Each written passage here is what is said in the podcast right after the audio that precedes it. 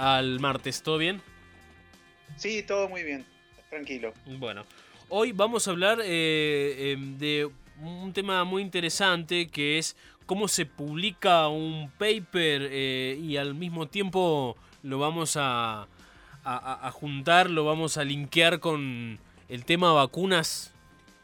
Así es, Fran. Venimos hablando en esta columna, esta columna se trata de la ciencia que se hace en San Luis. Vamos a hacer un paréntesis ahora para contar que una parte de esa ciencia que se hace se publica. Se publica de distintas maneras, pero se publica. Y hay ciencia que no se publica. Algún día vamos a hablar de eso también. Si tengo tiempo, le dedico 10 segundos a eso también. Entonces, paréntesis para poder hablar de cómo es que se publican, dónde, cuándo y por qué se publican las investigaciones científicas que se hacen en todo el mundo. Acá también en San Luis las cosas se publican cuando se investigan y se hacen investigación. ¿Cómo, ¿Qué es una publicación? Una publicación científica, definida en términos generales, es una forma de comunicación de la ciencia entre pares que entienden más o menos, se entienden entre expertos y expertas de la misma especialidad o especialidades afines. Es lo que se denomina comunicación de la ciencia entre pares. Algunos autores lo llaman la comunicación endógena, no es como que está adentro, ¿no? Adentro del mismo sistema.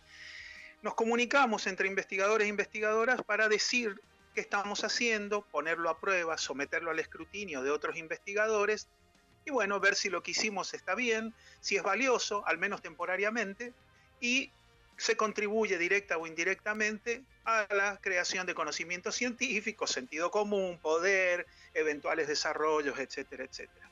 ¿Cómo arranca esa publicación?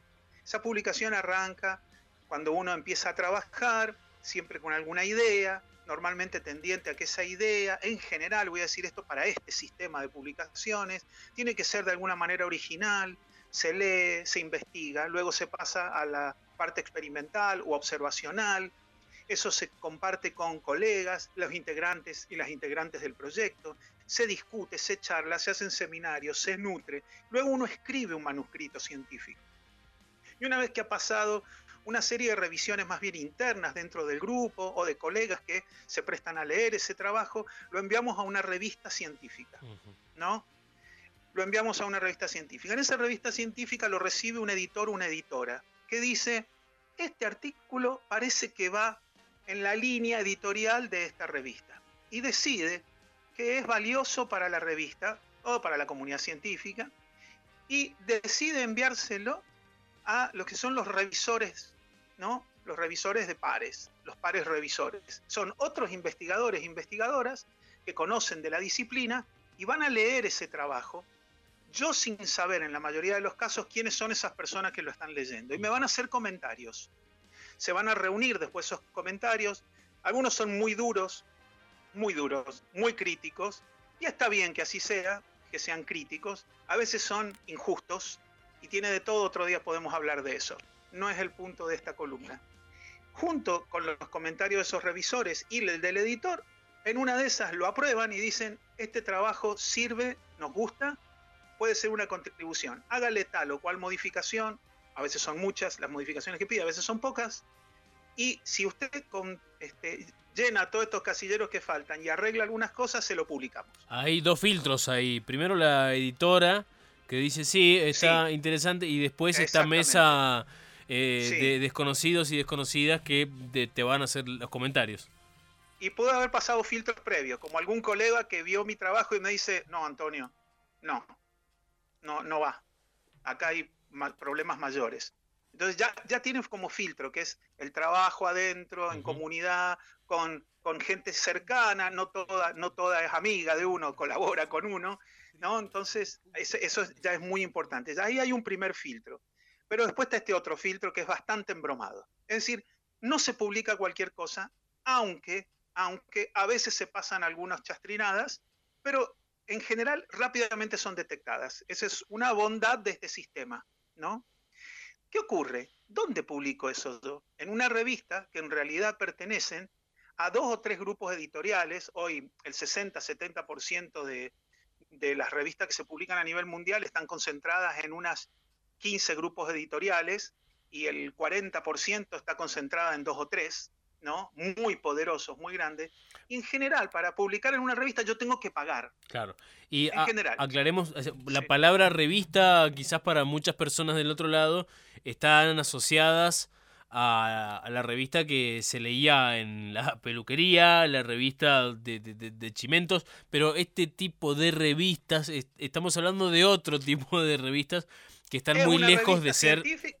Sí, es, una revista, es una revista científica que muchas de ellas todavía vienen en papel, es una revista científica en papel, viene en papel y digital, algunas solo digital, en donde tiene un editorial, una introducción, dice un índice y después están todos los trabajos uno atrás del otro, que tiene toda una categorización, una forma de ordenarlos, etcétera, e indizarlos, ¿no? De que uno se dé cuenta en qué revista fue, en qué año, qué volumen, etcétera. Una cuestión bastante seria, bastante muy bien organizada, ¿sí? Y que está respaldada por bueno, el, grupo editorial, la gente que participa del comité este, de editores, etcétera. A veces hay muchas universidades detrás de esto. Este, así que bueno, tienen cada revista tiene su aval particular. Sí, no es una revista de chimentos, no, no es una revista de es una revista científica con las particularidades de una revista, vienen hojas, una hoja tras de otra, doble fase, etcétera. Y también vienen digitales. Pero yo tengo que pagar. En muchas de estas revistas yo pago obviamente para nosotros acá en el hemisferio sur, pagamos además en dólares para publicar. Algunas revistas no cobran para publicar, pero cobran para que después vos puedas acceder a ver el contenido de la revista. No sé si vamos viendo lo que ocurre acá. Entonces te comento algo. Nosotros publicamos hace poco un artículo donde, por suerte, no nos costó nada enviarlo y que lo publicaran. Pero si alguien quiere entrar a esa revista a verlo, a ese artículo, si es que no me, si es que yo no comparto, que lo hago, el PDF que me mandan a mí, van a tener que pagar entre 35 y 65 dólares para tener el artículo o 20 dólares para alquilarlo por unas horas, abrir, verlo y después se le cierra la pantalla. Ahí empezamos a discutir algunas cuestiones acerca de la democratización del conocimiento. Estamos en serios problemas. El que tiene dólar puede. El que le cuesta conseguir los dólares tiene que pensar, además de hacer su investigación, plata para publicar. ¿Quién se queda esa plata? La revista. ¿Por qué? Porque yo, a mí el Estado me pagó para investigar, luego el Estado me paga para que yo pague la publicación y luego la revista le cobra al Estado Nacional, al argentino, entre otros, para tener acceso masivo y que todos sus investigadores puedan entrar sin pagar a ver esa revista. Y acá empiezan las críticas. Empezaron antes, pero yo quiero empezarlas acá, una cuestión de tiempo. Ese es un sistema de democratización del conocimiento, que el que tiene plata alcanza a acceder al conocimiento sin trabas. ¿Qué pasa con aquellos estados, eh, con aquellos estados que no tienen los fondos para acceder, para pagar para que sus investigadores, investigadoras o periodistas o gente común, no experta en el tema, pueda acceder a esa información, si quisiera? No puede, tiene que pagar 60 dólares para acceder a un artículo. Entonces, acá tenemos un serio problema. Y la pregunta que uno se hace es si esta es la única forma de publicar nuestros resultados, democratizar el conocimiento científico y además si es la única forma, el paper, la publicación científica, de evaluar las actividades que hacemos los científicos.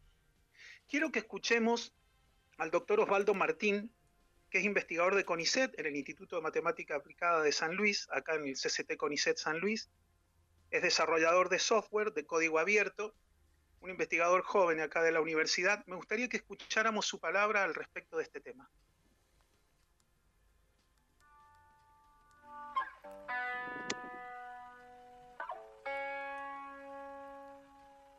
Atrevería a decir que la amplia mayoría de la comunidad científico-académica internacional acuerda que el sistema de comunicación científico está roto.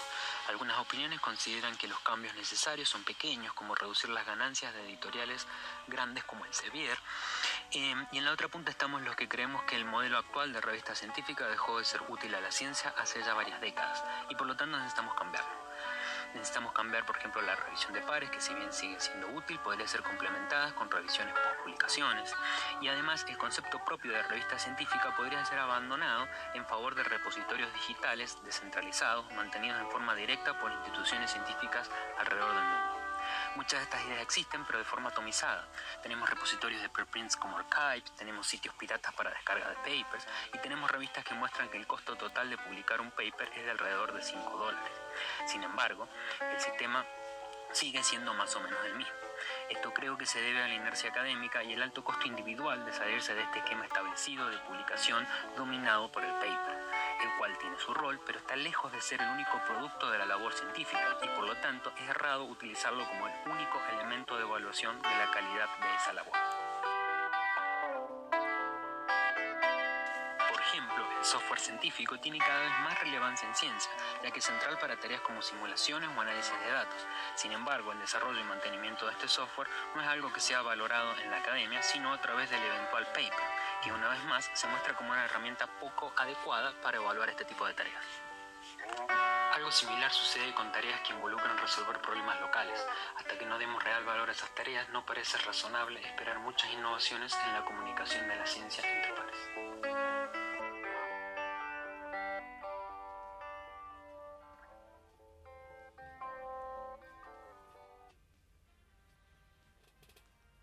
palabras de, de, Osvaldo este, me, permiten, sin profundizar mucho o, volver sobre lo que él ha dicho, me permiten, Fran, de eh, hacer un link directo con la publicación de las vacunas en las revistas científicas.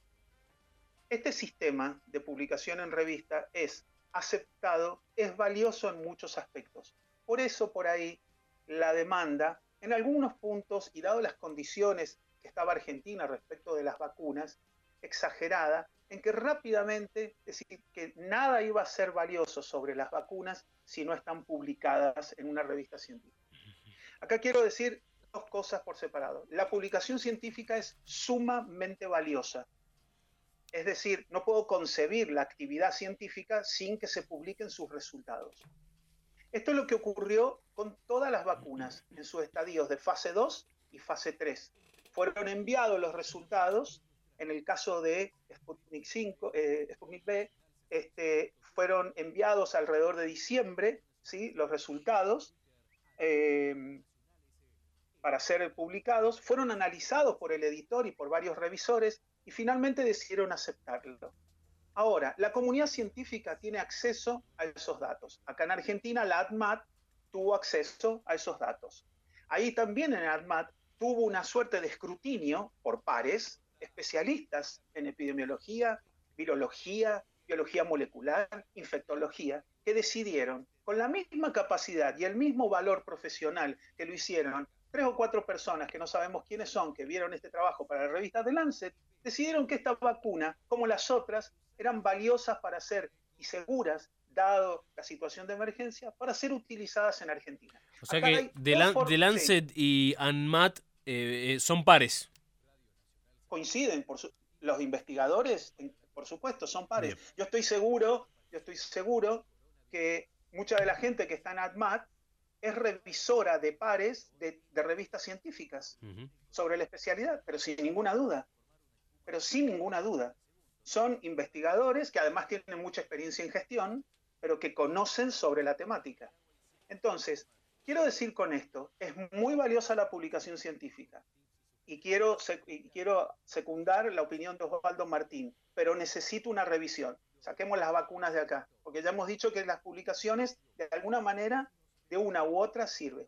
Ahora, lo que tenemos ahora acá es un sistema que merece otro tipo de análisis. Como bien dice Osvaldo, voy a contarles algo, me estar quedando un minuto más o menos, pero les cuento algo cuando yo quiero una publicación que por a, la hora de las evaluaciones que nos hacen a los investigadores, se precian mejor aquellas revistas que tienen cierta trayectoria, cierta cantidad de lecturas y de citaciones, es decir, las revistas más citadas son las revistas más importantes. Y por lo tanto uno está compelido a tratar de llegar a esas revistas de altísimo nivel, ¿no? Lo que pasa es que en esa revista de altísimo nivel, como bien dice Osvaldo, deja traslucir ahí, hay investigaciones locales que son muy valiosas para nosotros, pero que nunca van a llegar a esas revistas. Y acá aparece lo que se denomina ciencia no hecha. No hago la ciencia que no va a ser publicada en esas revistas.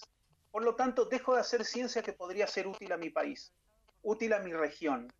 útil a mi comunidad. ¿Por qué? Porque en aquellas revistas no me las van a publicar. Me las van a publicar en otra revista, por ejemplo, en una revista nacional o en una revista científica adentro de una universidad nacional. Pero a la hora de evaluarme, CONICET y la misma universidad probablemente le baje el puntaje y me cuestione por tener más revistas que atienden a realidades locales o que están en revistas no tan de renombre y me va a bajar el puntaje. Eso es otra forma de disminuir la democratización del conocimiento, alejarnos de los problemas concretos de nuestras comunidades y de nuestra sociedad y fomentar un sistema que de alguna manera irrumpe en la soberanía de los países. Mm. Todo este sistema necesita revisión.